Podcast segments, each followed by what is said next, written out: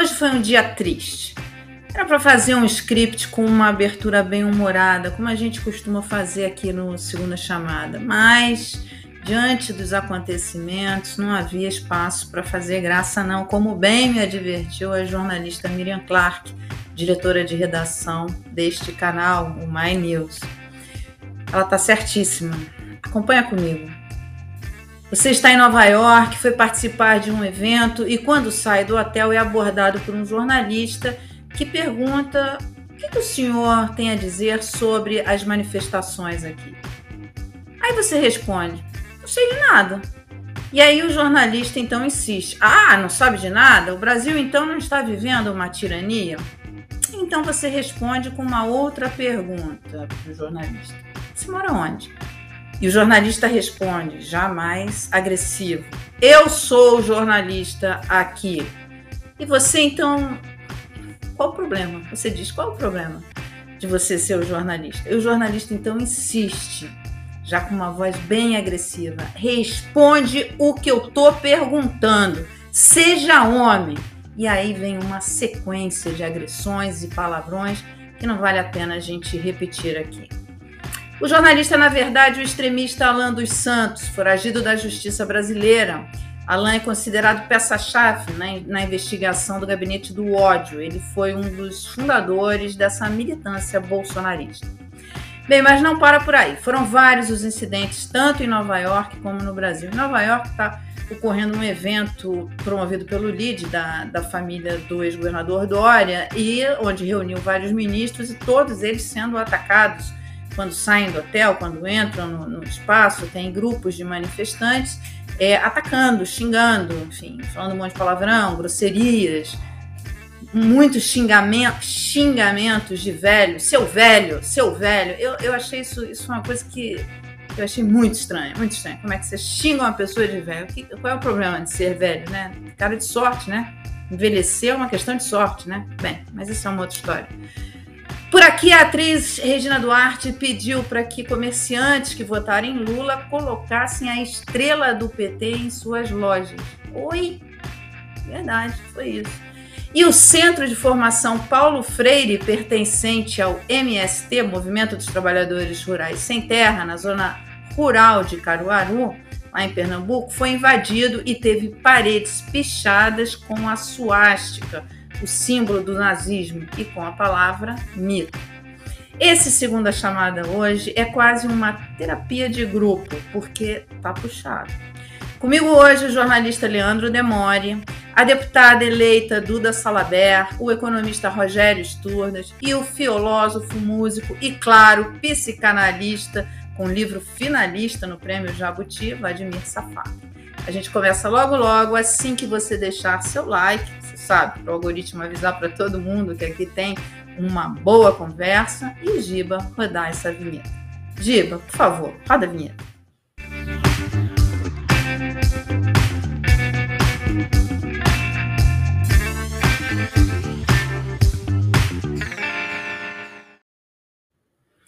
Muito obrigada a todos vocês aqui que atenderam o nosso chamado para essa terapia em grupo. Eu vou começar com você, Vladimir, porque tá puxado. É, vamos começar com Vladimir Safato. Doutor, tudo que a gente precisa hoje é alguém para fazer a gestão do nosso sofrimento. Então, ajuda a gente. Eu brinquei porque esse é o título do livro dele, a gestão do, do sofrimento. Tá.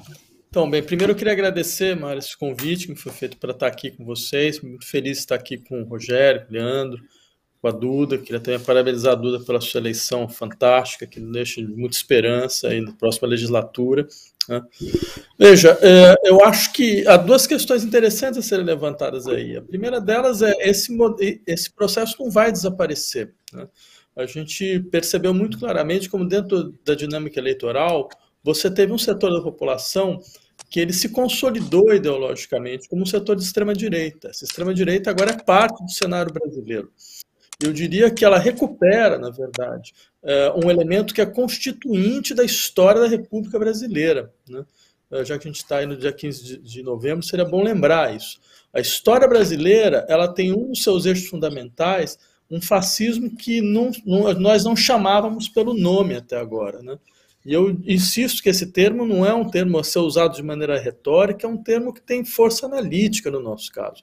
O Brasil foi o país que teve um dos maiores partidos fascistas fora da Europa. A Aliança Ação Integralista Nacional tinha 1 milhão e 200 mil membros nos anos 30. Achar que esse pessoal ia desaparecer era uma abstração, na verdade eles estão aí. Você vai ver quem é o avô desse sujeito, né? vai ver que, afinal de contas, você tem uma articulação que passa por gerações. Então é importante a gente entender isso, para entender que isso não foi um pesadelo, né? não foi alguma coisa assim que apareceu como um ponto fora da curva. Não, essa é a nossa realidade. A gente vai ter que saber lidar com essa realidade daqui para frente. Ô Duda, você a gente a gente acompanhou bem a sua campanha é, e você foi alvo de, de, muito, é, de muitos ataques e de bem, você tinha que andar com colete, né? Você ainda está andando com colete? Então, boa noite, um prazer estar aqui. Um prazer estar aqui compartilhando essa angústia com os companheiros né, nesse contexto é, tão crítico que nós estamos passando, mas destaquemos que é um contexto de vitória, né? E sobre é, esses ataques que, tão, que foi narrado no começo do programa, eu vivi diariamente no contexto eleitoral. Na verdade, é, eu acho interessante destacar como que essa força fascista ou esses movimentos neofascistas têm aumentado no Brasil nos últimos quatro anos. Eu vou resumir em um minuto e meio o que passei, por exemplo, para ilustrar a partir de minha vivência na política, ao que está acontecendo nacionalmente. Em 2018, quando eu me lanço candidata ao Senado e fui a primeira transexual do país a disputar o cargo de senadora da República, o, o, o Carlos Eduardo Bolsonaro com, compartilharam minha candidatura e aí, em menos de uma hora, o meu Instagram recebeu milhares de mensagens de ódio me atacando. Não satisfeito com isso, esses grupos começaram a avaliar negativamente a página do Facebook da escola que eu trabalhava, pedindo minha demissão, começaram a mandar e-mails e telefonemas para a escola que eu trabalhava, exigindo minha demissão e pior, mobilizaram uma manifestação na porta dessa escola pedindo minha demissão só por eu ser quem eu sou. Isso em 2018. 2020 me candidato de novo como candidata a vereadora e saio das eleições como a vereadora mais votada da história de Belo Horizonte. Um dia depois eu abro meu e-mail, três ameaças de morte do maior grupo de ódio da internet brasileira, dizendo que iriam me matar ó, e transformar a escola que eu num mar de sangue. E encaminho este e-mail para os donos da escola, para a direção da escola e para alguns professores, dizendo que se eu continuasse dando aula ali, aquela escola viraria um mar de sangue. E eu acabo sendo demitida. Isso 2020. 2022, me lanço candidato a deputada federal, e no, na primeira semana de campanha eu recebo quatro ameaças de morte, todas assinadas com símbolos neonazistas. Não satisfeito com isso, fizeram um site especificamente sobre mim, dizendo formas como iriam me matar, pegaram fotos da minha filha, que tem três anos de idade, e, e, e, e colocaram fotos dela dizendo formas como iriam estuprá-la na minha frente e assinaram com símbolos nazistas. Foram tantas ameaças nazistas que eu tive que andar com colete à prova de bala, escolta e carro blindado. Tive que votar com colete à prova de bala. Então, se pegarmos só a minha experiência pessoal de 2018 até 2022, há uma escalada de violência contra mim e que espelha o crescimento das células neonazistas no Brasil. Então, te respondendo, em alguns casos, sim, eu ainda estou andando com colete à prova de bala. Leandro, você também saiu do Brasil por conta de ataques. Você é jornalista. Vamos colocar aqui, é, Leandro, que o, o Alan dos Santos, dizer, eu nunca vi, é, é, muito normal o jornalista, eu já participei de cobertura de, de reuniões da, da FMI, Banco Mundial, enfim, essas coberturas que a gente faz, é muito normal você abordar as pessoas e perguntar e tal mas você nunca vai agredir uma pessoa, obrigar esta pessoa a te responder, por exemplo, e a resposta que você quer ouvir. Aquilo ali não é jornalismo, definitivamente. Se havia alguma dúvida, ali ficou claro que não é jornalismo que estamos fazendo, né? Não, Mara, não é jornalismo. É, boa noite para todo mundo que está nos vendo agora, né? No horário de Brasília, para quem nos vê na reprise também. É um prazer estar com todos vocês aqui é, me solidarizando e também parabenizando a Duda pela eleição. E eu concordo 100% com o que o Vladimir falou, aliás, é um dos maiores é, analistas desse paciente chamado Brasil, né, há muito tempo. É, essa extrema-direita, ela não vai desaparecer, ela encontrou inclusive no Bolsonaro, é, talvez um nome para dar a si próprio, né? O Bolsonaro ele um pouco aglutinou esses sentimentos das pessoas, né? Isso tudo que a gente está vendo agora, esse relato impactante da Duda, né? É, infelizmente tem se tornado rotina no Brasil, infelizmente ainda vem sendo tratado um pouco como. A Duda vai saber muito bem do que eu estou falando, né? Exagero, não é bem assim, vocês também dão bola para tudo, é só alguém gritando na internet. Mas quem passa por esse tipo de processo sabe o quanto isso é delicado, o quanto isso já foi considerado, também já é considerado em termos clínicos, em termos médicos também. Esses ataques virtuais não se separam mais dos ataques reais, porque a gente que passa por isso sente isso fisicamente. Os ataques virtuais são sentidos por quem passa por eles de modo físico. Né? Eu, eu tive vários sintomas nos últimos anos aí bastante complicados, psicológicos, né? É, crise de ansiedade e tal, tudo tudo advindo disso, né? E então o importante é a gente ter claro que isso está posto, né? É um jogo que a gente vai ter que jogar nos próximos anos.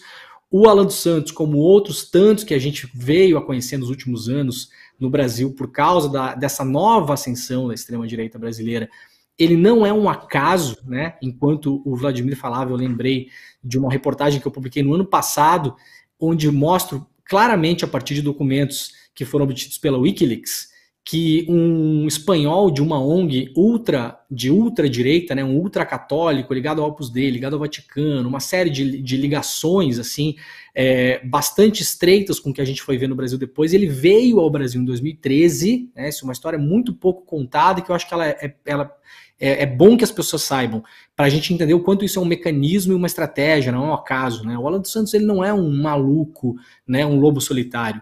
Esse espanhol ele vem para o Brasil de uma, de uma ONG chamada Citizen Go, é um espanhol chamado Inácio Arzuaga, e ele vem para o Brasil treinar essas pessoas. Ele vem para cá, ele treina alguns padres da Igreja Católica, né, é, notadamente, não, não dos evangélicos, que se fala tanto que são ligados ao bolsonarismo e tal, né, mas da Igreja Católica mesmo, e treina algumas pessoas que eram próceres desses padres, inclusive Alain dos Santos. Alain dos Santos era a coroinha da Igreja Católica, né, ele, ele estava dentro da igreja nessa época, em 2013. E esse treinamento, Mara, para as pessoas que estão nos assistindo, é importante que elas saibam, é um treinamento prático e objetivo de como organizar grupos de extrema direita e financiar grupos de extrema direita. E aí nós vimos o quanto eles conseguiram se organizar no Brasil em cima das pautas que são importadas de fora. A primeira grande pauta que é importada de fora pelo Inácio Arzuaga é o aborto, né? É a, é a grande luta anti-aborto, né?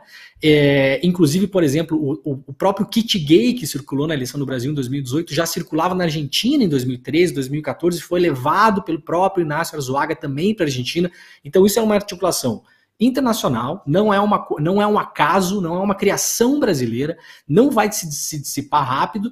E o principal e mais importante, nós temos que sempre nos perguntar de onde vem o dinheiro para financiar essas pessoas. Essas pessoas estão se financiando de, de modo pesado é, no, no, na investigação que acabou sendo arquivada pela PGR, né, para terminar esse raciocínio, no ano passado, pelo nosso grande procurador Aras, né, que investigou, que, que arquivou essa investigação, a investigação sobre o, o gabinete do ódio e, e, e, as fake news que teve no ano passado. Essa investigação está pública, feita pela Polícia Federal. Qualquer um pode acessar ela na internet, né? Tá aí todo o PDF, todos os volumes dela, e ali mostra tabelas e tabelas e tabelas de como essas pessoas se financiam através de pequenos, grandes e gigantes financiadores. Então, para concluir o raciocínio. Isso é um sistema montado, estratégico, não é só no Brasil, isso acontece na Itália, isso está acontecendo na Suécia, isso está acontecendo na Noruega, isso está acontecendo na Dinamarca, isso está acontecendo na França, na Hungria, nos Estados Unidos, no México, na Argentina,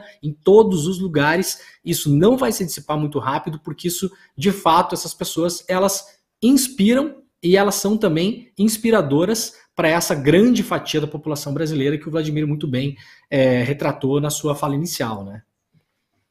O Rogério tem uma pergunta aqui da Keila Franchin. Ela, ela diz o seguinte: ela é membro do canal aqui há um ano. Ela fala assim: pensei que passaríamos menos vergonha com o Bolsonaro fora de eventos internacionais. Estava enganada.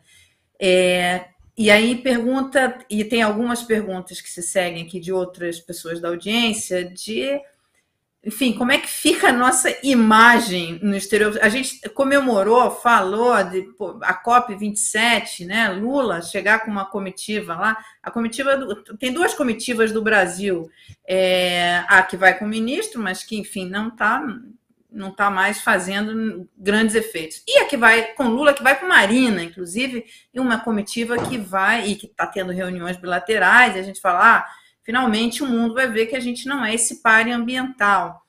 Agora, com esse tipo de manifestação, esse tipo de agressão, esse tipo de coisa, como é que fica? Quer dizer, esse risco. É, tem muita pergunta aqui que fala assim: pô, esse cara, ele é um foragido da justiça e está nos Estados Unidos e, e ele grita, e, e, ele grita com esse senhor que eu, que eu relatei aqui, mas também com os ministros, ele fala, aqui eu posso dizer, e aí desce, né? Começa a falar um monte de, de, de palavrão, assim, umas coisas muito grosseiras. E ele, e ele fala como o que ele quer colocar, gente, aqui eu posso falar, quer dizer, ele quer dizer que lá é uma democracia, que não é. Aqui ele não pode falar porque ele é um foragido da justiça, né? Quer dizer, que estava que está sendo procurado e investigado. Agora, como é que fica essa relação, ele nos Estados Unidos sendo foragido? Isso é uma, é uma pergunta que está aqui feita por várias pessoas da audiência. Tá. Deixa eu começar. Primeiramente, eu queria agradecer o convite, saudar todos vocês, é, dar boa noite a todos vocês. Vladimir, muito bom te ver por aqui. Duda, eu não, não, não conhecia é, profundamente a sua história que você me relatou é um terror. Eu te parabenizo não só pela sua eleição, mas pela sua coragem. É, Para mim, eu já me reconheço em você como uma grande conquista é, da política brasileira. Né? Muito obrigado por ter se colocado. Né? Leandro, bom te, te ver. Estamos aqui também é, fora do país. É sempre bom te escutar. E os demais ouvintes, é, uma boa noite. Eu queria começar falando, dando um, um pouco de tom de otimismo sobre o que a gente está vivendo. Né? Eu estou nos Estados Unidos, estou em Washington, e os Estados Unidos viveu muito bem essa violência que está se observando no Brasil. As pessoas estão muito assustadas e têm que estar assustadas, traumatizadas no Brasil, mas eu posso dar o testemunho de que nos Estados Unidos também se viu muito isso. A gente tem que lembrar, os Estados Unidos viu marcha, marcha de nazista aqui, né? A gente viu o, o 6 de janeiro uma invasão né, ao Capitólio é, é, com, com pessoas que morreram, né? Então, esse. E, e, e depois, logo depois da eleição é, do Biden, da derrota do, do, Trump, a gente também viu atos de violência é, por aqui, muito significativos. A gente nunca podia imaginar que um país como os Estados Unidos visse tanto. Mas isso um pouco não desaparece, quer dizer, é claro que essa, esses movimentos não vão desaparecer, a violência vai continuar, mas ela vai continuar, mas pode ser inibida, né? uma da, o meu otimismo é que você possa punir essas pessoas de forma exemplar, como se foi feito aqui nos Estados Unidos. As pessoas foram presas, levaram, estão levando cadeia, estão levando processos, né? E isso é as instituições funcionando, você um pouco que desativa isso. Então eu queria passar primeiro esse esse otimismo em relação ao que está acontecendo no Brasil.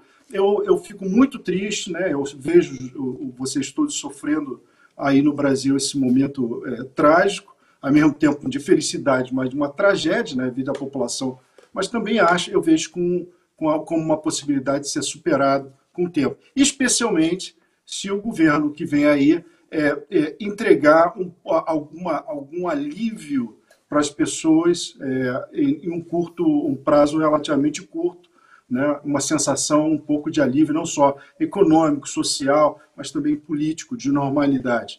Sobre o que você perguntou para mim, Mara, sim, quer dizer, os, os americanos é, é, olham isso e veem, está se repetindo no Brasil e aqui nos Estados Unidos com os brasileiros, o que aconteceu aqui.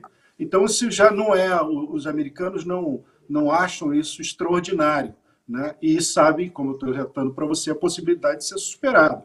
Eu acho que a ida do, do Lula à COP27 abre um capítulo extraordinário, porque o Brasil se coloca de novo como ator nas, nas, nas discussões multilaterais e num momento muito grave né, a percepção de que o problema da emergência climática só se acirrou, é, tensões geopolíticas muito mais acirradas também, e o, o Brasil se coloca de novo é, em uma posição de, de, negociador e até talvez com uma posição é, de trazer alguma, alguma mensagem de esperança e de paz para essas discussões. Então eu vejo, eu vejo isso primeiro um momento de muito triste, mas tem um otimismo que pode ser superado. Vejo com muita esperança a ida é, do Lula na COP27 e o mundo está olhando isso também. O mundo está olhando com esperança o Brasil. Esperança não só para o Brasil, mas do Brasil para o mundo. Ô, ô, Vladimir, tem uma pergunta aqui da Miriam para você e que eu, eu assino embaixo, porque é, algumas vezes nos últimos tempos a gente se deparou com esse problema aqui, que é o seguinte: você acha que a mídia, como é que você acha que a mídia tem que tratar esse tipo de ato agressivo? No, hoje a gente ficou discutindo se mostrava ou não o vídeo. Não foi o primeiro vídeo, já tiveram outros vídeos que a gente, a gente discute sobre isso. E o meu ponto, e, e Miriam também concordou, é, é o seguinte: me fez mal ver esse vídeo, me deixou mal, me deixou triste, me deixou me, me fez mal a alma, sabe? Me deixou meio deprê. Então eu falei, eu vou ler, vou não dizer mais ou menos o que tinha e não vou mostrar isso. É... Como é que a gente trata isso, Vladimir? É para mostrar ou não é para mostrar? O que, que a gente faz? Isso realmente é algo que a gente tem discutido nas nossas reuniões de pauta, assim, muito como tratar esse tipo de coisa, sabe? É, são coisas muito grosseiras, são coisas, inclusive alguns vídeos que usam crianças. E quando eu falei na, no script que eu falei, ah, ia abrir fazendo graça, eu ia abrir fazendo graça, porque teve um meme que circulou essa, nesse fim de semana que juntou todas essas cenas. O patriota no caminhão.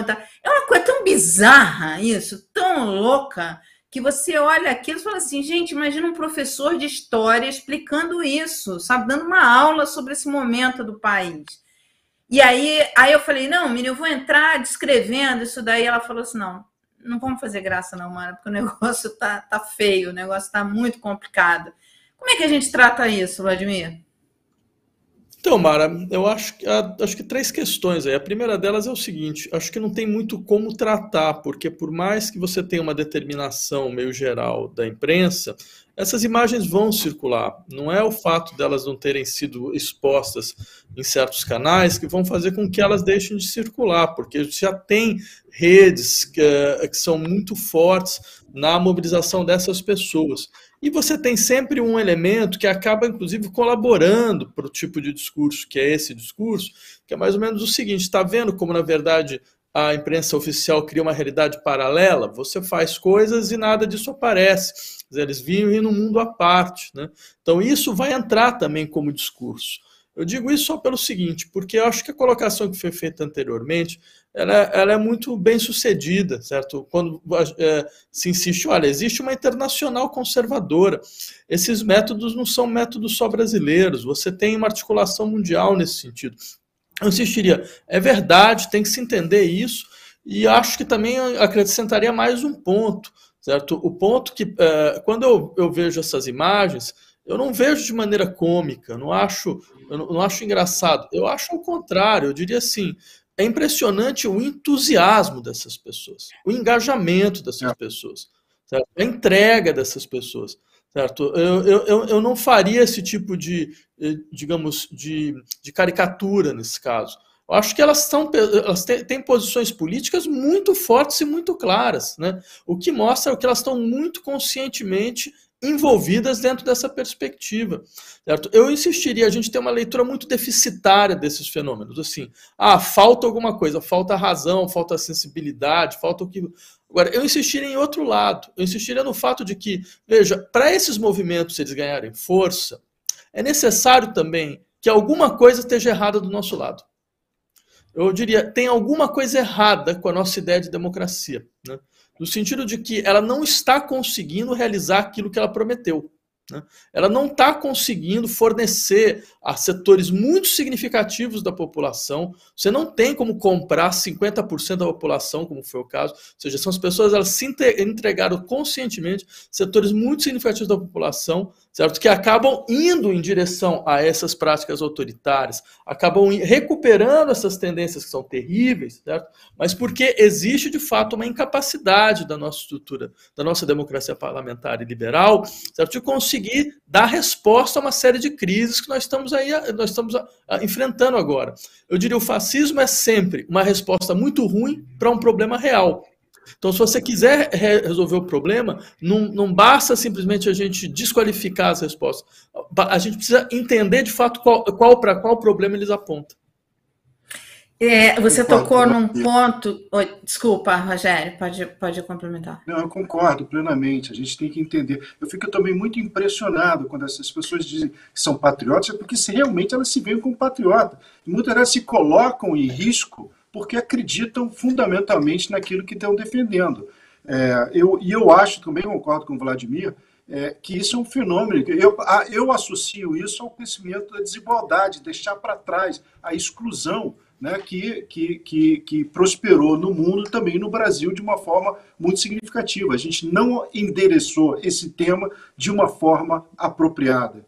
É, então a gente tem que refletir sobre isso, o que não impede que também a gente seja crítico ao, ao tipo de manifestação que é colocada. Pessoas que, que, que, que utilizam de qualquer artifício de violência para colocar adiante qualquer opinião sua têm que ser punidos. Essa é a lição que você teve aqui nos Estados Unidos e que levou alguma, a, a, alguma normalidade, apesar da direita ainda continuar forte. Mas tem que ser punidas. É que, é que eu acho que pega esse grupo, Vladimir, ele captura, quer dizer, é, essa extrema, esse, esse extremismo, ele captura essas, essas pessoas que estão em busca de outras respostas. Quer dizer, eu vi, por exemplo, pessoas muito, pessoas muito simples, é, falando que tinham medo do comunismo é, e, e, que tinha medo de, enfim, pessoas que, enfim, se houvesse algum risco, se houvesse alguma ameaça comunista, né, enfim, é, certamente aquela pessoa não tem um patrimônio que seria colocado em, em jogo, enfim, sei lá, é, é até complicado falar isso, quer dizer, mas essa pessoa foi capturada por esses extremistas. Ela está lá com eles, ela está lá ajoelhada cantando hino para um pneu. Sim. É, então, eu diria é. algumas coisas. A primeira delas é, eu também concordo com o Rogério, eu acho assim, quando eu vejo o sujeito que fica seis quilômetros preso num caminhão, entendeu?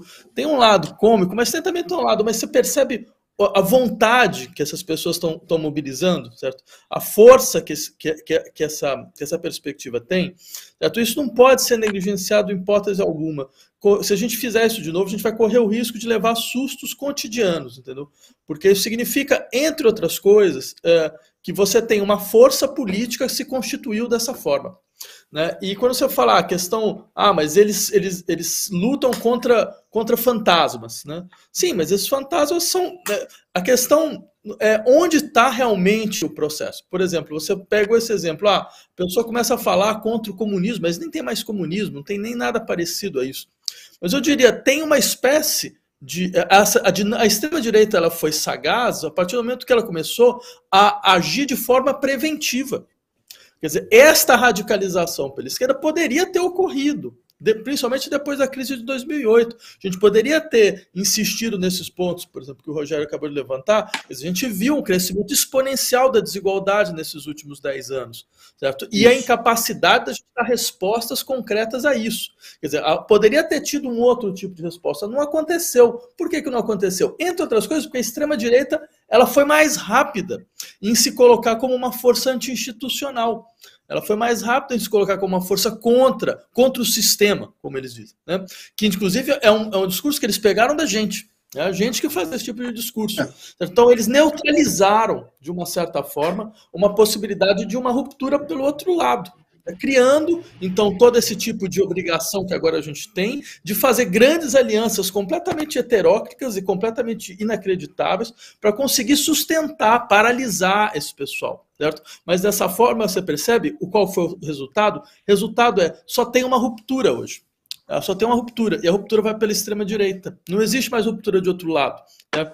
Então, acho. O que, que Só que, aí, só para terminar, eles fazem um jogo que é um jogo astuto. É difícil não falar que tem uma certa inteligência por trás. Que assim, a gente tem essa, essa dinâmica política de insistir na luta da população contra as elites, né?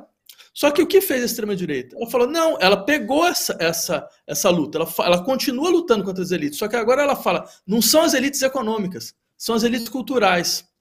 Certo? Não, são, não é a elite que detém o capital, é outra, é, é, é, a elite que detém um poder simbólico. E aí vai todo mundo.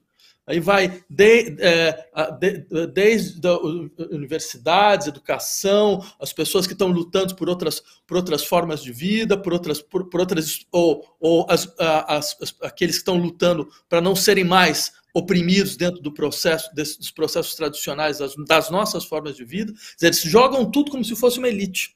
Né? Então eles, eles fizeram esse deslocamento. Se a gente não conseguir desmontar esse deslocamento, a gente não vai conseguir sair dessa situação.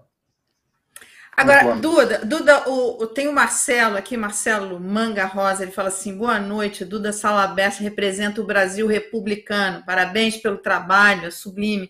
E aí, Duda, eu vou acrescentar aqui no que o Marcelo está falando o seguinte: você vai chegar num congresso com uma bancada bolsonarista fortíssima, enfim, tá lá, foi eleita, é uma bancada. E como o Vladimir falou, quer dizer, eles, eles roubaram algumas coisas. Então, por exemplo, a questão da censura, eles roubaram também. Eles falam, estou sendo censurado, é uma ditadura, estou sendo censurado, então estou aqui. E, e, quando esse rapaz, o Alan Santos, ele fala lá, aqui eu posso falar, e ele frisa muito isso, ele quer dizer que estamos vivendo uma ditadura e que ele está numa democracia. Ele roubou isso também, como você bem colocou, Vladimir, ele está roubando qualquer coisa. Quer dizer, como é que você imagina que vai ser isso no Congresso? Porque eu acho que isso que o Vladimir também colocou passa por uma reconstrução da direita. Vamos chamar a direita que pensa, democrata, sabe? E, e tentar ter essa direita funcionando, porque senão teremos só a extrema-direita. Como é que, o que você está prevendo esse teu trabalho no Congresso? Nesse Congresso, né? Então, primeiro eu endosso a, análise que o Vladimir fez e eu reconheço que nós vivemos hoje a maior crise da história do capitalismo. Uma crise que começa a se agudizar, como o Vladimir comentou, após 2018. E nesse cenário de crise, é, essa ultradireita fez um diagnóstico é, interessante da realidade ao entender que as instituições, do jeito que elas se apresentavam até então, elas não estavam, não tinham ligações ou representações diretas com as classes mais populares. Né? O, a, a, o STF, Congresso e outras instituições, né, em, em, em, seu interior não representavam aquilo, os anseios populares e nem estavam e nem se mostravam a serviço da melhoria da classe trabalhadora e das classes mais populares. Então eles, essa ultradireita, ela usa essa narrativa de antissistema, contra tudo que está aí. Um exemplo clássico foi 2013, que apesar de ser extremamente complexo e heterogêneo em 2013, mas uma das fases desse cenário foi justamente contra tudo que está aí. E o que é esse tudo que está aí? Né? Eram as instituições ao qual, as quais o povo não se sentia representados ali.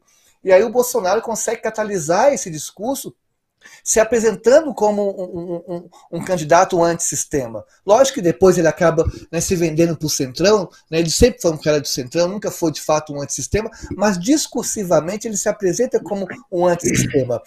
Isso coloca em crise a chamada nós chamamos de esquerda liberal, porque a esquerda liberal começa a defender uma, instituições as quais não traduziam os anseios populares. Vamos pegar, por exemplo, agora, no caso do STF, a questão do piso da, da, da enfermagem, né? o Congresso Nacional retirando direitos dos trabalhadores, como também os escândalos de corrupção que eclodiam nas instituições brasileiras, e a esquerda não conseguiu apresentar de fato um discurso antissistema que abarcasse esses anseios populares. Então, esse grupo acaba é, é, sendo né, parte, parte desse setor popular sendo, é, é, sendo é, abraçado pelo esse discurso da ultradireita antissistema que está sendo e que continua se apresentando antissistema nesses ataques constantes contra né, as instituições e até dobrando as apostas. E respondendo a sua pergunta em relação ao Congresso, é, é um cenário bastante complexo. Assim. A gente sabe que teve um, um avanço da, da, da, direita, nós não sabemos, nós tivemos uma vitória eleitoral né, na, com Lula, mas nós, eu, eu, entendo que essa vitória eleitoral por si só não é suficiente para barrar o crescimento dessa ultradireita que tem se manifestado no Brasil. Então, eu penso que vai ser um ano bastante complexo. O próximo ano, é, tudo tem apontado também por várias cortes, né, é, vai validar com o orçamento do ano passado, então vai ser um ano também de recessão. Então a gente vai ficar nesse, né, nesse dilema, em ao mesmo tempo dar uma base para que o governo Lula consiga minimamente pacificar o país, mas ao mesmo tempo ter um diálogo com a classe mais popular, cobrando de fato para os próximos anos mudanças mais profundas, que é o que o anseio popular. Né? Vladimir, eu sei que você tem que sair. Eu tô com os fusos, um monte de fuso aqui. Itália, Washington, horas Minas. Vocês, é um... De, é, desculpa, Vladimir. Eu vou te fazer uma última pergunta e a Miriam está aqui. Liberta o Vladimir, liberta o Vladimir. É, a pergunta é do Lucas Bramante. Ele diz o seguinte: não existem duas direitas, Mara. O fascismo é o neoliberalismo com fome de poder. É isso mesmo, Vladimir? Olha, eh, tem uma coisa na América Latina muito interessante que a gente podia descrever como complexo de Vargas Llosa. Complexo de Vargas Llosa, mas é o seguinte, Vargas Llosa é aquele sujeito que é um cara que sabe escrever e ganha prêmio Nobel, sabe? Ele é respeitado no mundo inteiro, faz parte da academia francesa, mas na hora de defender seus interesses, se tiver que se aliar com o que há de pior, mais violento, mais brutal, com a filha do ditador, se tiver que apoiar o Bolsonaro, se tiver que apoiar o Castro, ele vai fazer e ainda por cima ainda vai justificar, ainda vai botar a culpa disso na gente, entendeu? Então diria assim, isso mostra o que é o liberalismo latino-americano. Né? Eu acho que o, o, colega falou com toda a propriedade, quer dizer, isso, em situações onde o liberalismo latino-americano se sente ameaçado, ele não tem problema em flertar com, autorita, com o autoritarismo mais aberto. Né? A gente viu isso, a história do Brasil é feita dessa forma. Basta ver o que era a ditadura militar, os, os economistas da ditadura militar eram todos liberais, liberais assim, que posavam no mundo inteiro, certo? pessoas que sabiam ler, sabiam citar Locke, sabiam falar né, sobre, eh, sobre, sobre, sobre a democracia representativa, mas no final das contas tinham as piores práticas. Então, diria, por isso eu terminaria dizendo o seguinte: eu acho que o que o Bolsonaro fez, na verdade, foi é, inviabilizar outra direita a não ser essa direita no Brasil. Eu não acredito que vai existir uma outra direita mais. Né? Quer dizer, basta ver como é que foi a votação em São Paulo. Veja, votação, São Paulo era o estado onde você tinha esse tipo de direita tradicional, oligárquica, que é a direita do tucanato. Né? Então, o que aconteceu com esses votos, a gente viu muito claramente na configuração das eleições, da eleição. Foram todos para o Tarcísio. Porque o Tarcísio é, na verdade, o Bolsonaro 2.0. Né? Ele vai ser a segunda tentativa caso o Bolsonaro tenha algum problema. Que, ele, que é uma coisa que a gente vê mundialmente. Mundialmente, a extrema-direita ela age a partir, de, digamos assim, de dois momentos. Você tem um momento onde você tem as figuras mais caricatas, Berlusconi na Itália, o Le Pen na França, o Bolsonaro, e você tem um momento onde você coloca os técnicos depois né? que são aqueles que têm o mesmo discurso, mas não tem, mas não precisam mais fazer todo, todo tipo de esforço como o Trump fez, porque eles conseguem agora já uh, operar num terreno constituído. Né? Então a, a filha do, do, do, do, Le Pen na França, então na Itália, essa, uh, a, a Giorgia Meloni, que é um outro, que é um outro modelo, e eu acho que e corre esse risco de acontecer isso no Brasil. Isso para dizer, não há mais futuro para a direita brasileira, essa direita oligárquica. Né? Tanto que ela teve que se associar à esquerda para conseguir sobreviver. Né? Agora, na verdade, esse campo vai ser ocupado pela por essa extrema-direita que é popular, é uma extrema-direita popular, sabe? Carla Zambelli, Bia não vi, não, eles não vieram, do não vieram da oligarquia, vieram de baixo. Esse é, é o problema. Vieram do lupo proletariado, certo? Mas isso faz com que a coisa fique mais complexa para nós daqui para frente. E bem, eu vou Obrigada, mesmo precisar pedir, me agradeço Obrigada. muito aí a, a, presença de todos vocês, muito feliz de ver todos. Duda, Rogério, Leandro, boa sorte aí no debate. Obrigada, Vladimir. De cachorro. A, A Miriam está aqui, liberta, liberta ele, porque o horário dele está muito na frente. Leandro, você que está aí é, com uma extrema-direita fresquinha, fresquinha, né? que conta para gente o que, o que, que você aprendeu, está aprendendo com o que você está vivendo Olha, aí na Itália. Mara, Mara, eu tenho, eu tenho a sorte como jornalista e o azar como ser humano de morar na Itália em dois períodos distintos, no auge do berlusconismo e agora na retomada do, do pós-fascismo, né? Então eu não sei se o problema sou eu ou o problema é o país. Olha, né? então o problema é, é você, né? eu tô levando essas coisas para o país, eu preciso me mudar para outro lugar, gente, pelo amor de Deus. É, mas é, o que o Vladimir falou tem muito sentido, assim, o, a gente pega, vamos lembrar também recuperar um pouco o que o Alan dos Santos é, né, para lembrar que entre o líder e a massa há os agitadores, né, e os agitadores sim, muitas vezes são oportunistas, são dinheiristas, são carreiristas, são caricatos, esses sim são, de fato, mas a gente não pode esquecer o sentimento popular. E me, me, me alinho ao que a gente está conversando sobre, sobre isso hoje aqui, sobre a extrema-direita, porque é uma coisa que eu falo há muito tempo, inclusive pessoas, né, a galera da esquerda não gosta muito que eu fale isso, mas eu falo, gente, o Bolsonaro, ele é um líder popular, ele é um líder carismático e ele é um líder de massas. A gente não pode negar o óbvio é, sob pena de fazer má ciência. Esse é grande, o grande problema. A gente não pode colocar o coração na ponta da faca nesses momentos. A gente não pode fazer ciência ruim, né? Ciência política ruim, ciência social ruim. Então, o que eu observo agora, que acontece na Itália também, é um pouco isso: é a quebra do sistema, né? O sistema teve a espinha dorsal quebrada. Claro que na Europa os problemas são diferentes, mas eu diria que no longo prazo, para um europeu, os problemas são até mais insolúveis do que em países como, os países da América Latina, porque você tem hoje um, um, continente, tirando algumas raríssimas exceções, né, os países nórdicos, talvez algumas áreas da Alemanha, da Áustria, mas você pegar o exemplo da Itália, é, de vastas regiões da França, Espanha, Portugal, nem se fala, né? É, se você hoje tem 22 anos e está na faculdade, você olhar para frente, e se você hoje for filho de operário ou filho de funcionário público, ou de advogado, ou de dentista, ou de médico, há uma boa probabilidade da sua vida já estar tá programada. E isso é angustiante para quem é jovem na Europa. Isso não é de hoje. Isso não é de hoje. Isso vem, no mínimo, desde a grande crise de 2008 e 2009. É, ou seja, Isso. eu via pelos meus colegas, né, na época, e, e assim, a gente pensa assim, ah, é, é, rich people problems, né, ah, nossa, mas eles têm tudo, estão reclamando disso. Mas veja só, os meus colegas, na época que eu fiz, é, na época que eu morei na Itália, na época anterior, né, em 2008, 9, 10, eles eram é, é, profundamente melancólicos pelo fato de que, ok, eu nunca vou talvez passar fome na vida e passar necessidades que eu passaria num país muito pobre, né, em outros lugares do mundo, mas a minha vida tem pouca perspectiva de eu conseguir me tornar alguém. Eu olho para frente e eu vejo que eu vou ter ali um salário que vai conseguir pagar ali a escola dos meus filhos e, e vou ter um carro e talvez uma casa. Vou ser mais pobre do que os meus pais eram, que tem essa, esse gap geracional também de, de dinheiro, né?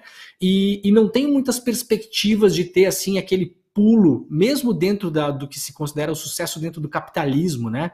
Então, a espinha dorsal do sistema para países europeus também ela foi quebrada. E nesse, nessa fissura, nessa ferida é onde se encaixam, é onde entram, né, esses fungos políticos da extrema direita. Veja bem, a Giorgia Meloni, ela era da juventude neofascista.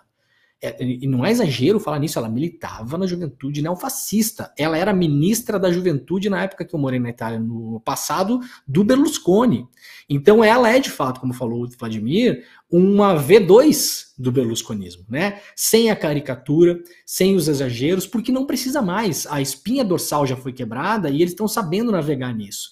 E aí, Mara, eu acho importante a gente falar o seguinte, para quem está tá, tá nos vendo, para a gente deixar isso é, muito bem posto, porque, como eu falei, entre o líder e a massa há os agitadores. Os agitadores eventualmente são caricatos, os líderes eventualmente são caricatos, e parte da massa também eventualmente é caricata. Mas não nos esqueçamos, e o, o bolsonarismo, o militarismo que a gente viveu no Brasil, o pós-militarismo que a gente viveu no Brasil, né, nesse governo está aí para mostrar isso. As pessoas que se penduram num caminhão, como esse sujeito se pendurou, elas realmente estão vivendo uma realidade que não é a realidade que nós estamos vivendo.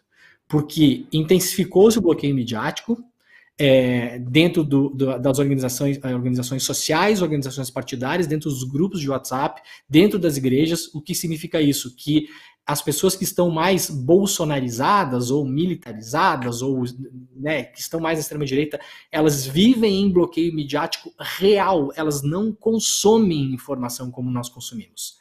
Elas consomem apenas o menu de fast food, de junk food, de informação que lhes é oferecido todos os dias através de redes sociais privadas e semi-privadas.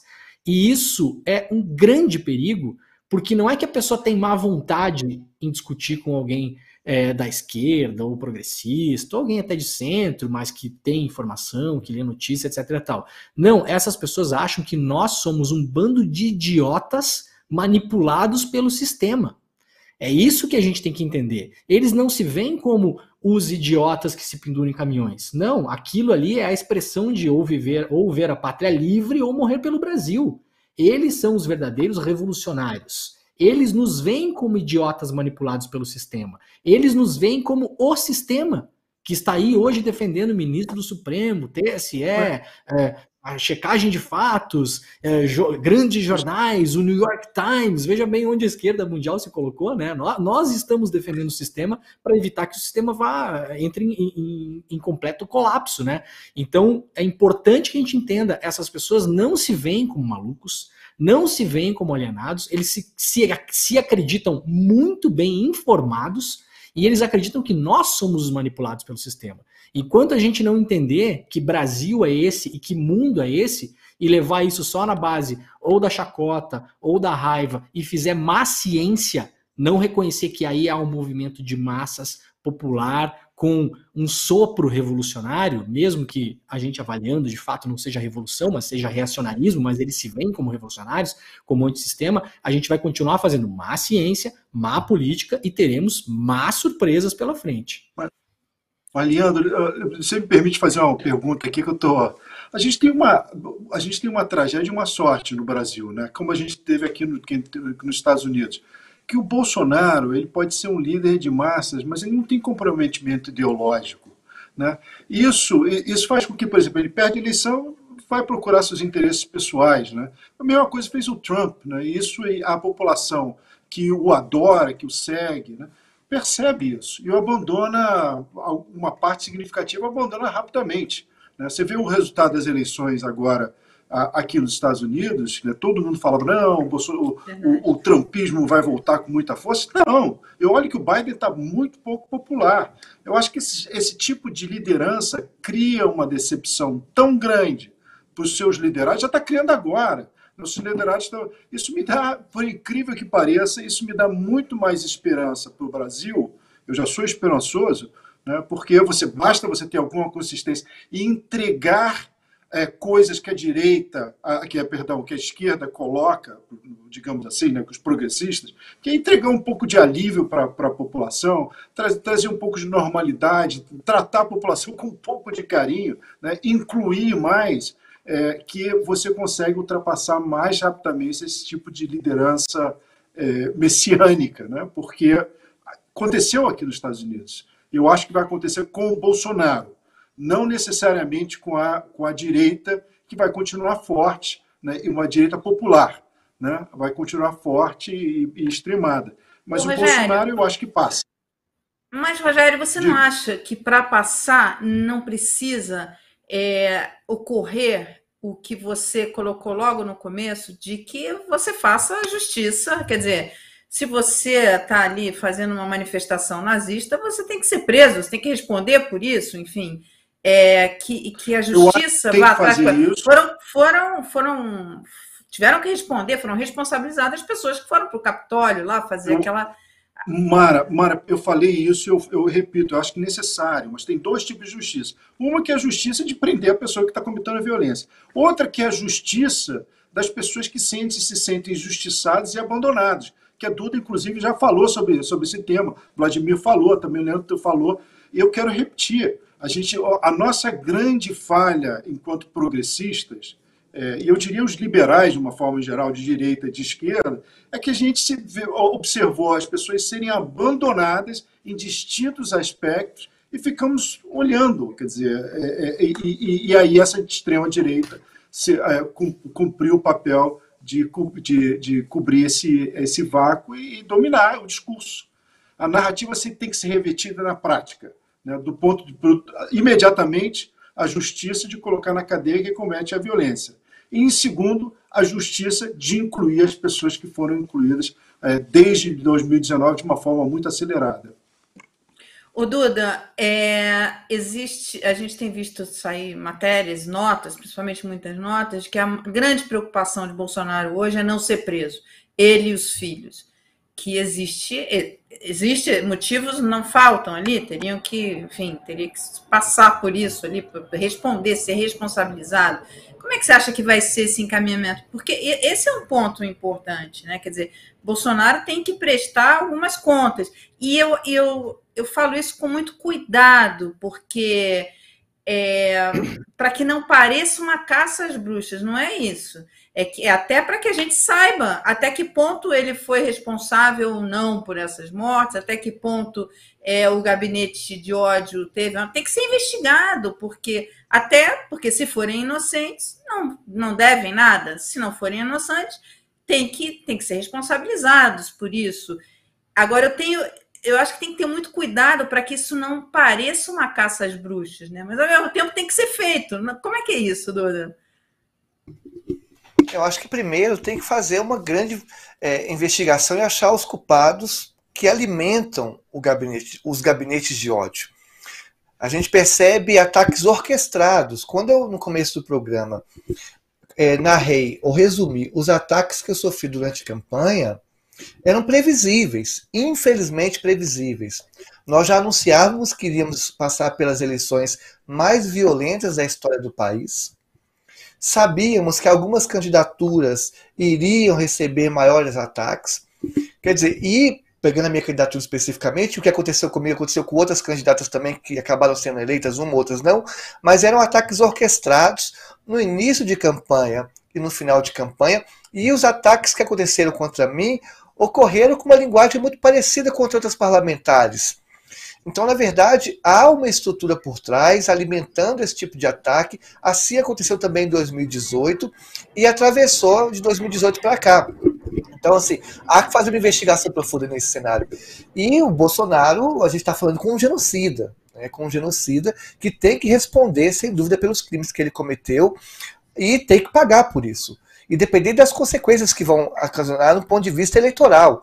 Porque assim, eu, eu, ouvi um debate ocorrendo do tipo, prende-se o Bolsonaro, qual repercussão vai ter isso em frente a esse movimento de massas que é o bolsonarismo que está se construindo e tem se ampliado nos últimos anos. Eu acho que para além desse debate, nós temos que cumprir de fato a legislação e fazer uma investigação sobre o, o que o Bolsonaro fez e as consequências disso, sobretudo no cenário da pandemia.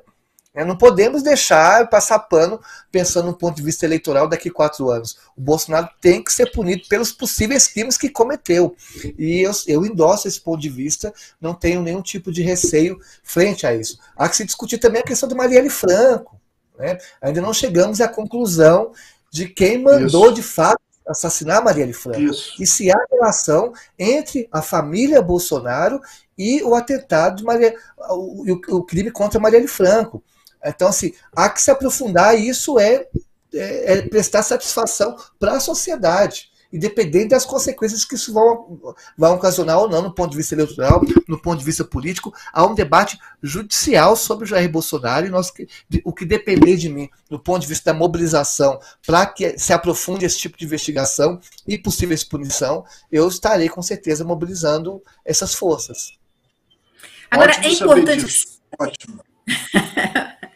Agora é importante que isso seja é, que tenha um, um rito é, na justiça, porque eu, tô ainda muito impactada com esse filme da, da Amazon, o Argentina 1985, que eles re, reconstroem o processo, todo o processo né, que é feito, é, onde vai a julgamento os militares que participaram da tortura. E é impressionante, eu, eu achei muito interessante, uma história real, enfim, e o que eu acho interessante é que na hora que você cumpre o rito da justiça e que os depoimentos são colhidos, é, você vê que muita gente não tinha noção do que, do que acontecia. Então, quando as pessoas vão contando e você vai vendo os depoimentos, você vai reconstruindo uma história e você vai e você vê pessoas ali que apoiavam o regime que falam assim: opa, eu, eu não apoio isso, eu não apoio essa tortura, eu não, não preciso, quer dizer, com, com a desculpa de combater a violência, a ameaça, o que for, faziam torturas assim bárbaras, coisas que você, como ser humano, você fala que isso, eu não compactuo com isso. E isso, isso aparece muito no filme. Quer dizer, por isso eu acho importante que o rito processual, judiciário, seja cumprido e, e, e, e direitinho, né? Para as instituições funcionarem, para você não ter um caso de tipo da Vaza Jato, você saber que você tem juízes que julgam, enfim, promotores que investigam e acusam e não e não estão ali, enfim, que existe, que essa instituição funcione, né? É. E Mara, foi o que aconteceu aqui nos Estados Unidos. E, e isso teve. E o interessante é que você, em nenhum, nenhum momento, se falava, por exemplo, em prender o Trump. Né? Não, vamos investigar, vamos investigar, vamos a fundo nisso. E isso teve consequências para essa eleição agora. Dois temas que tiveram fortes consequências: a democracia, que trata disso, dessas investigações, e a questão do aborto.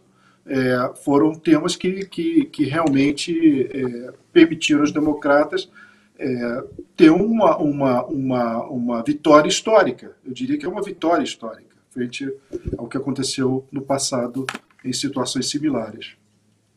Olha, Sobre o Tiago Henrique Pereira. Oi, desculpa.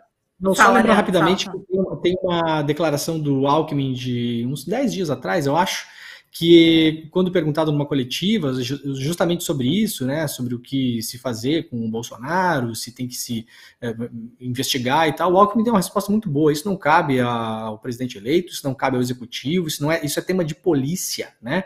Isso não é, isso não, não cabe ao, ao Exatamente. Eu, quando o Alckmin falou isso, eu falei: olha, gente, o governo novo tem que tocar o país, né? Eu, o Bolsonaro é um problema isso. de polícia, né? Se for um problema de polícia de fato, né?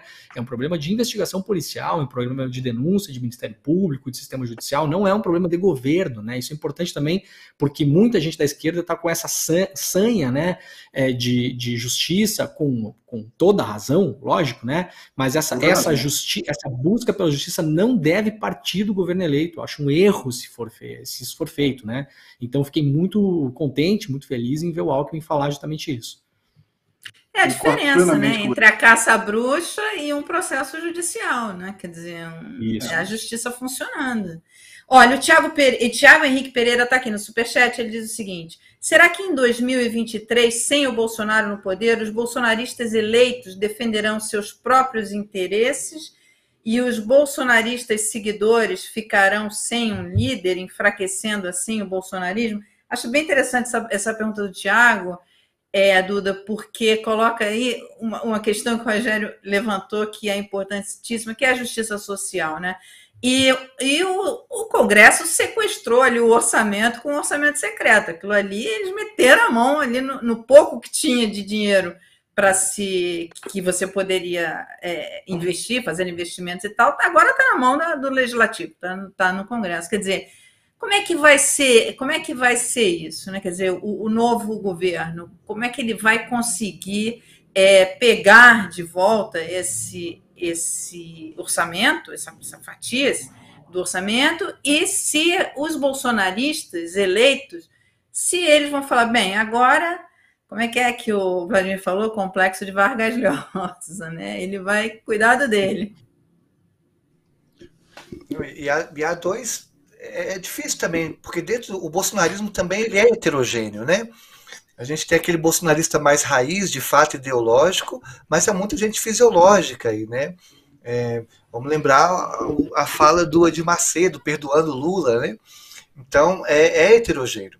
É, acredito que sim, uma grande parte do, da, das pessoas que foram eleitas sobre o, o, verniz bolsonarista, na verdade, são grandes fisiológicos e que vão negociar com o governo a fim de compor e olham para o próprio umbigo. Mas há uma, um, um, um, setor do bolsonarista que é ideológico e que vai continuar fazendo barulho. Mas eu penso que esse setor mais, mais raiz do bolsonarismo, mais ideológico, não vai ter muito espaço nesse governo né, vão falar sozinhos. Assim. Aqui em Minas, por exemplo, o, o, deputado federal mais votado, que é o, que é o Nicolas Ferreira, que é um, um, braço direito do Jair Bolsonaro, acredito que não vai ter muito espaço para ele poder articular no Congresso Nacional. É, acho que esse, esse, é um ponto. E no ponto de vista do, do, do, orçamento, é o que eu comentei no começo também. É, o próximo ano vai ser, acredito que vai ser um ano bastante complicado e o, o, a forma como tem acompanhado, acontecido o debate, por exemplo, em relação ao, ao, ao, ao teto de gastos, é, é, é, é, é desculpe a palavra, mas eu acho bastante vergonhoso em alguns pontos, sabe? A gente tem uma população que é, o aumento da fome do Brasil, o Brasil, de novo no mapa da fome, começa a se discutir a questão de superar, é, aumentar o auxílio, né, rompendo o teto, e aí o mercado agindo de, de, de uma forma mais nervosa. Quer dizer, pensa, pensa, pensando o Brasil como se o Brasil fosse de fato uma empresa, né? como se o orçamento estivesse a serviço dos grandes oligopólios, e não a serviço da superação da fome, e não a serviço da justiça social. Né? O orçamento eles tem, que tem que estar a serviço justamente da equidade, da promoção né, da justiça socioambiental. Eu acho que é esse o debate que o Lula está fazendo, a, a, a, que vai fazer nos próximos quatro anos, né? É trazer esse orçamento para, de fato, resolver questões básicas do Brasil e que no último ano foi deixado de lado, como, por exemplo, a questão de garantir a alimentação três alimentações para o povo brasileiro, que fez o Lula chorar no discurso que o mercado a merenda reagiu. Escolar, Oi? Merenda a merenda escolar. escolar. Merenda Quer dizer, escolar, nós estamos é discutindo coisa básica. Né? Então, assim, não podemos entender o, o, o, orçamento como, como pensar o orçamento como empresa. O orçamento está a serviço do povo. E eu acho que é esse que é o debate que a gente vai fazer nos próximos quatro anos. É, essa questão do, dos mercados eu achei interessante pelo seguinte: primeiro, no primeiro governo Lula, quando Lula já estava claro que Lula ia ganhar, enfim, é, e que teríamos o primeiro governo de esquerda no país, os mercados estressaram de uma tal forma que isso, da, isso que nós vimos na semana passada é fichinha, é nada perto do que. Ali teve uma crise, tanto que veio a carta aos brasileiros. Você teve.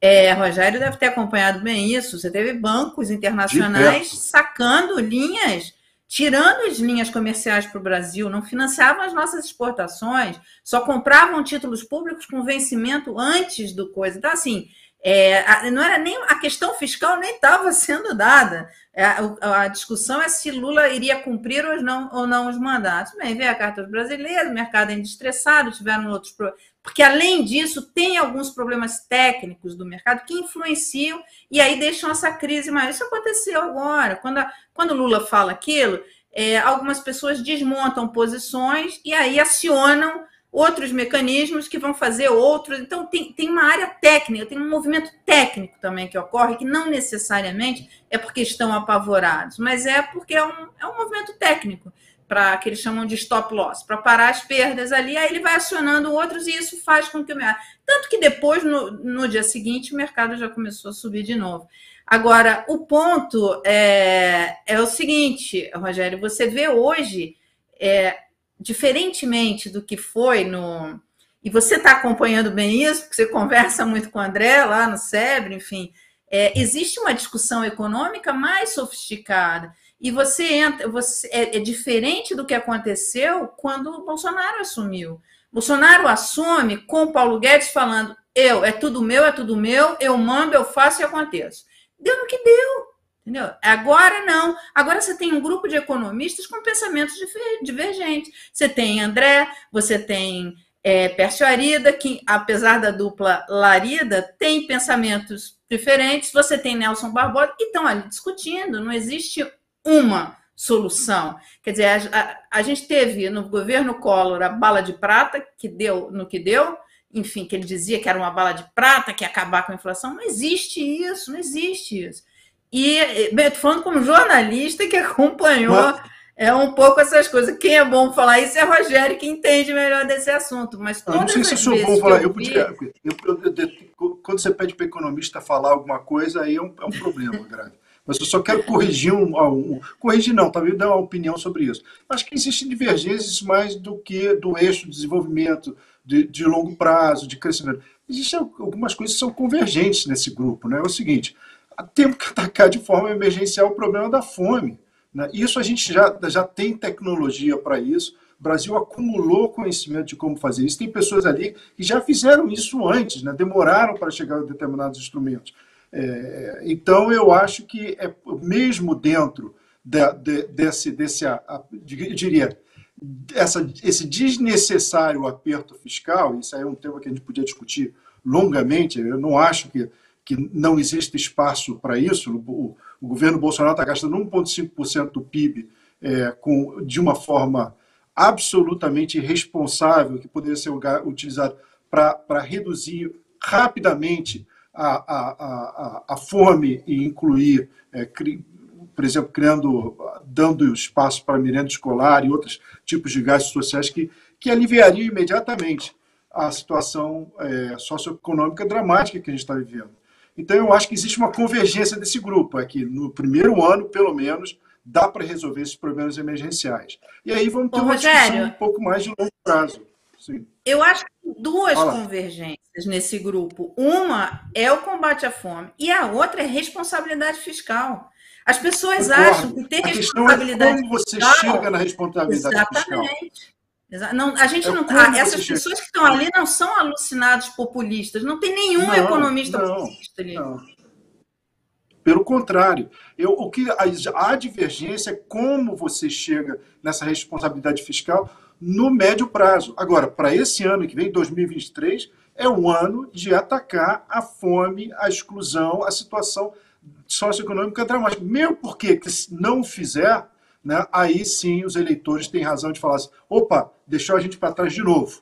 Né? Aí o problema fica sério. Abre as portas de novo para a extrema-direita.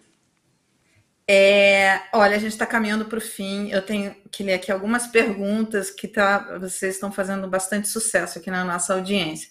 O Esdra Santos diz o seguinte: esse pessoal passa o dia retroalimentando um mundo paralelo pelo WhatsApp e Facebook. As redes sociais irão destruir a humanidade em poucas décadas, se nada for feito. Bem, a gente está aqui numa rede social, né, Leandro? A gente, eu acho que pode ser usada para o bem também, né, Leandro? E, e, eu queria pontuar a questão do, do Vladimir, que o Vladimir fala, essa extrema-direita está aí há muito tempo, e ela.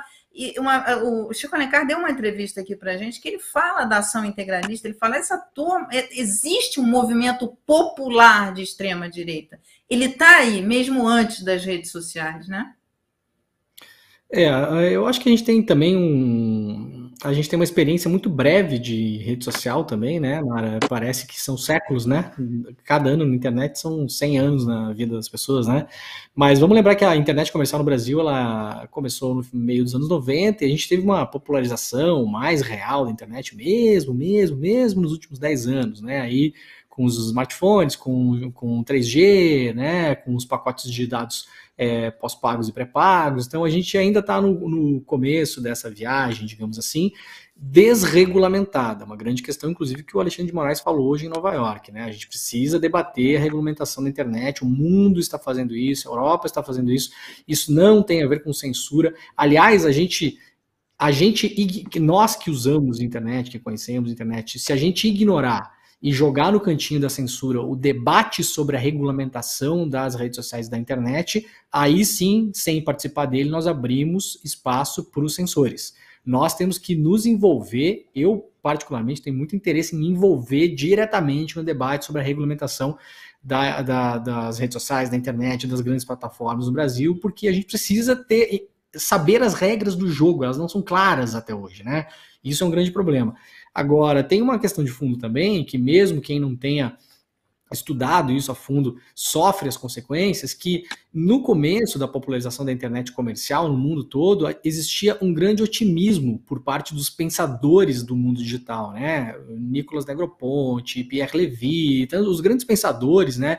Que, que e entre outros, né? O próprio Michel Maffezolin em algum, algum sentido, Manuel Castells, enfim, é, em vários outros sentidos, havia uma visão otimista demais sobre a internet, como se ela fosse apenas um modo para nos levar à grande biblioteca de Alexandria, jamais construída, a aldeia global, né, a grande união dos povos, etc. E, tal. e isso não aconteceu, porque nós somos seres humanos imperfeitos e estamos todos juntos misturados num grande caldeirão cultural, né? Então, eu acho que assim, a gente tem que organizar o nosso pensamento, saber o que, é, o que é a internet, o que são as redes sociais, saber que rede social não é a internet, porque ela é mediada por algoritmo, entender o que é um algoritmo, assim, falta educação hum, geral para as pessoas, né? Eu acho que, uh, e respondendo um pouco a pergunta, né, que foi feita das pessoas que se retroalimentam desse mundo de mentiras, né? Também porque não conhecem o funcionamento da máquina, né? Não sabem o que é um algoritmo. A, a minha, a minha tia, ela não entende por que, que eu dou pouco like no Facebook dela. Ela acha que tudo que ela posta aparece na minha timeline. Ela não sabe que não é assim, né? E, e a gente já tá carente de saber, mas as pessoas em geral não, não conhecem o funcionamento da máquina, né? Então acho que a gente está muito no começo. A gente tem ainda um grande espaço pela frente de educação básica, né? De como essa coisa toda funciona. Então acho que a fase e a gente vai tateando, né, Leandro? A gente vai aprendendo ah, assim. Uma coisa. Uma coisa que eu aprendi é que tem que dar like, gente. Deem like, por tem favor. Like. A nossa audiência está ótima e, tá, e tem pouco like. Tem deixa muita eu, audiência deixa... e pouco like. Deem like, porque é a forma como o algoritmo entrega essa, esse conteúdo. O Duda, deixa eu ler aqui uma. Tem um monte de elogios para, aqui para você. Perdão, fala. perdão. Vai, Rogério, fala, eu tenho, fala. Eu tenho, eu, eu tenho que ir, eu, eu tenho que ir, infelizmente, eu realmente tenho que ir criançada aqui já está batendo na minha porta. Eu queria deixar para você agradecimento de novo. Né? É, Leandro, enorme prazer te conhecer e te ver. E Duda, muito obrigado por você ter colocado essa luta e ter ganho essa eleição. Realmente eu fico muito feliz, me sinto representado. Obrigado. E uma boa noite para vocês Rogério, todos. Vá, vá sem culpa. A gente já, a gente já encerrou, a gente já está no finalzinho aqui do programa. Vá sem culpa, vai lá tá. atender tá, as obrigado, crianças. Tchau. Olha, Duda, a Conceição Lima diz: ver a Duda tão motivada é inspirador. É, e é verdade, Duda, você inspira mesmo. Aquela, aquela, aquela entrevista, aquela conversa que a gente teve foi muito inspiradora. Enfim, você abriu ali muitos caminhos ali pra gente. E olha, a Mara Pimentel, parece que está rolando uma treta na, aqui na, no chat, Duda, que está dizendo que você está de vermelho, então é porque você é petista. Aí a Mara Pimentel saiu defendendo a gente. Ela fala assim: ô, gente, só porque a Duda tá de vermelho é petista, o óculos da Mara é vermelho. Ela também é petista? Você sabe que já me acusaram de comunista, petista, enfim, tudo porque. E foi muito engraçado. Eu vi isso na, na audiência e eu não lembrava. Esse óculos é velho, eu não lembrava que ele era vermelho. Eu falei, é verdade, ele é vermelho. É muito doido isso, né? E é, o, o Fernandes, o Artimário, enfim, todo mundo perguntando muito, é, Duda, sobre, sobre o trabalho no Congresso, enfim, como vai ser esse trabalho no Congresso. E a Lúcia Leal Pinto, é, Leandro, ela é membro aqui do canal há dois meses, fala assim: o problema é que as opções alternativas, por exemplo, na Itália, não conseguem apresentar soluções para os próximos, para os próximos reais. É, bem, você no seu canal, Leandro, você também é, acompanha Brasil e acompanha a Europa também, Itália, como é que é? Daí, faz, mostra aí pra galera onde é que tá seu canal. Chegou a hora do jabá, isso? É hora Chegou a hora. Agora é a hora é agora, Leandro. É, eu, tô, eu tô fazendo live terça, quarta e quinta, né? Toda, toda terça, quarta e quinta, uma da tarde aqui no YouTube. Dei uma parada agora depois das eleições, porque realmente o fósforo queimou, né? Eu precisava descomprimir, enfim. Mas, mas sim, tenho feito essas conversas, essas, essas é, chamar de análise, né? Mas são muito mais conversas mesmo, né? E, e, tratando um pouco disso, que é o que tem me interessado muito, também fazendo esse cruzamento com o jornalismo, né, Mari? Que é enfim, é minha paixão, minha profissão, é o que eu gosto, é o que eu sei fazer, é o que eu amo, né? Muito preocupado nos últimos tempos com os colegas, né? É, que, que, sofreram nesses anos aí, como eu jamais tinha visto, foi realmente é, traumático, né? É, e tão traumático, tão traumático, uma coisa que a gente vai falar sobre isso ainda no futuro, né?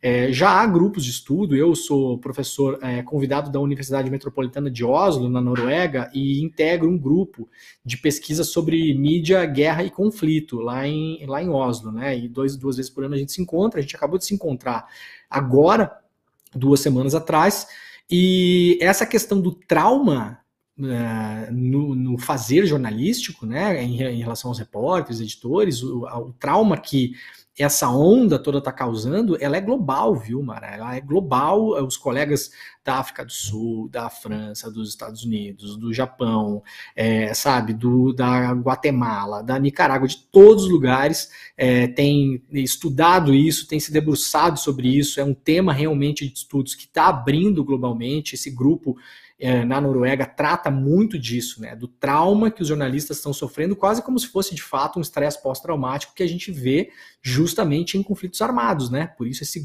esse grupo trata de guerra, mídia e conflito, porque tem uma, uma ligação muito forte entre isso, né? A gente sente isso de modo físico, de fato, isso atrapalha nossas vidas, a vida das nossas famílias, então é algo que me interessa muito e, é, é enfim, entre esses e outros temas do cotidiano brasileiro, que a gente está lá toda terça, quarta e quinta falando. Então, obrigado mais uma vez pelo convite. Segunda vez que eu participo aqui foi maravilhoso, adoro a audiência do My News também, a galera participa um monte no chat ali, eu fico acompanhando enquanto os colegas estão falando, eu fico vendo o que a galera está falando ali, né? Então, a nossa audiência é, é legal mesmo. Ó, o Ivan está é, dizendo aqui, Demore é uma figura necessária do debate digital hoje no Brasil, concordo. E você, é Duda, tem muita gente aqui dizendo que você é muito inspiradora. E o Leandro falou, né? Nós, jornalistas, a gente, de fato, a gente está enfrentando. Olha, cara, eu já cobri muitas eleições, mas eu não vi nada parecido do que foi isso. É, é triste, é cansativo, a gente fica mal. E, e, naquela conversa, convido quem não viu, veja a entrevista que Duda deu aqui, foi uma das primeiras do My News Eleições, da série My News Eleições que nós fizemos. E olha, foi um bálsamo, Duda, porque a gente fez uma viagem na literatura, na política, assim, você realmente tem o dom e, e, as pessoas podem te achar também na, nas redes, né? Você está no Twitter, tá? Porque eu acho importante que as pessoas tenham contato com o parlamentar. Você agora vai estar tá lá naquele congresso e você é uma voz nossa que pode, que a gente pode acionar sempre que necessário, né? É só chamar que estamos juntas. E obrigada pelo carinho, pelo convite. Um prazer estar aqui. Já sou super fã do Leandro também. Já acompanho o trabalho há um bom tempo. Faz parte do, do letramento para minha formação política. Admiro demais seu trabalho também. Maria, um detalhe importante que é toda essa violência política pela qual nós passamos. Eu já sentia essa violência também enquanto professora. Acho que é um apagamento do debate é, muito de, de, como o bolsonarismo afetou diretamente a saúde de professores e professores, a saúde mental, a saúde financeira, como nós somos perseguidos em sala de aula.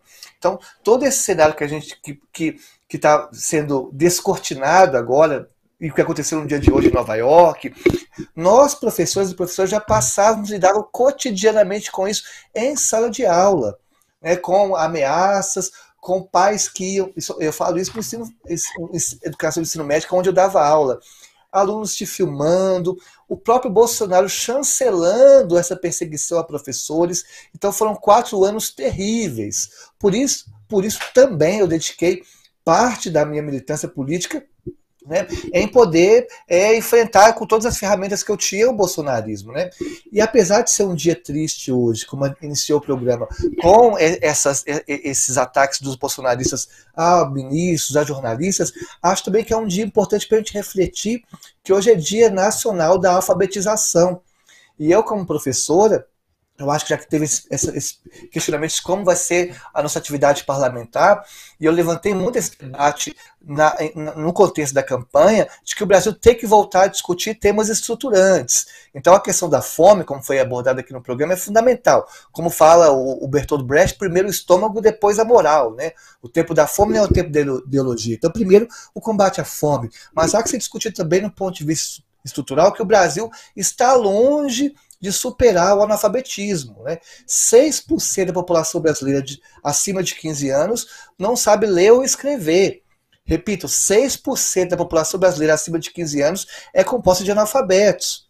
E cerca de 30% da população brasileira tem algum grau de analfabetismo. Né? E houve um desmonte nos últimos 10 anos, não foi exclusividade do governo Bolsonaro, nos últimos 10 anos, dessa política né, da educação para jovens e adultos e de superação do analfabetismo no país. Então, essa é uma das bandeiras que nós vamos levantar para o Congresso, já que tem se discutido muito reconstruir o Brasil, o reconstruir passa, penso eu, para a gente voltar a discutir questões estruturantes e básicas, como, por exemplo, superação da fome e superação do analfabetismo. Então, defendi no contexto de campanha a gente lutar por construção de um programa de analfabetismo zero no Brasil também.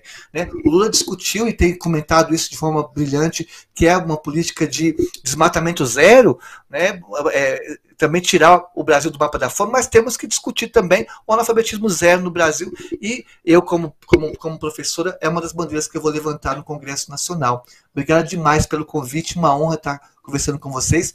E me chame de novo para discutir literatura, porque eu posso estar na política, mas sou professora. Olha, isso é uma promessa, hein, Duda? É muito bom conversar com você, Duda. Muito bom. Muito obrigada, Leandro. Muito obrigada, Obrigado. Duda. A gente já estourou totalmente o tempo aqui, mas tá valendo, porque foi muito boa a conversa. Obrigada, viu? Obrigado, gente.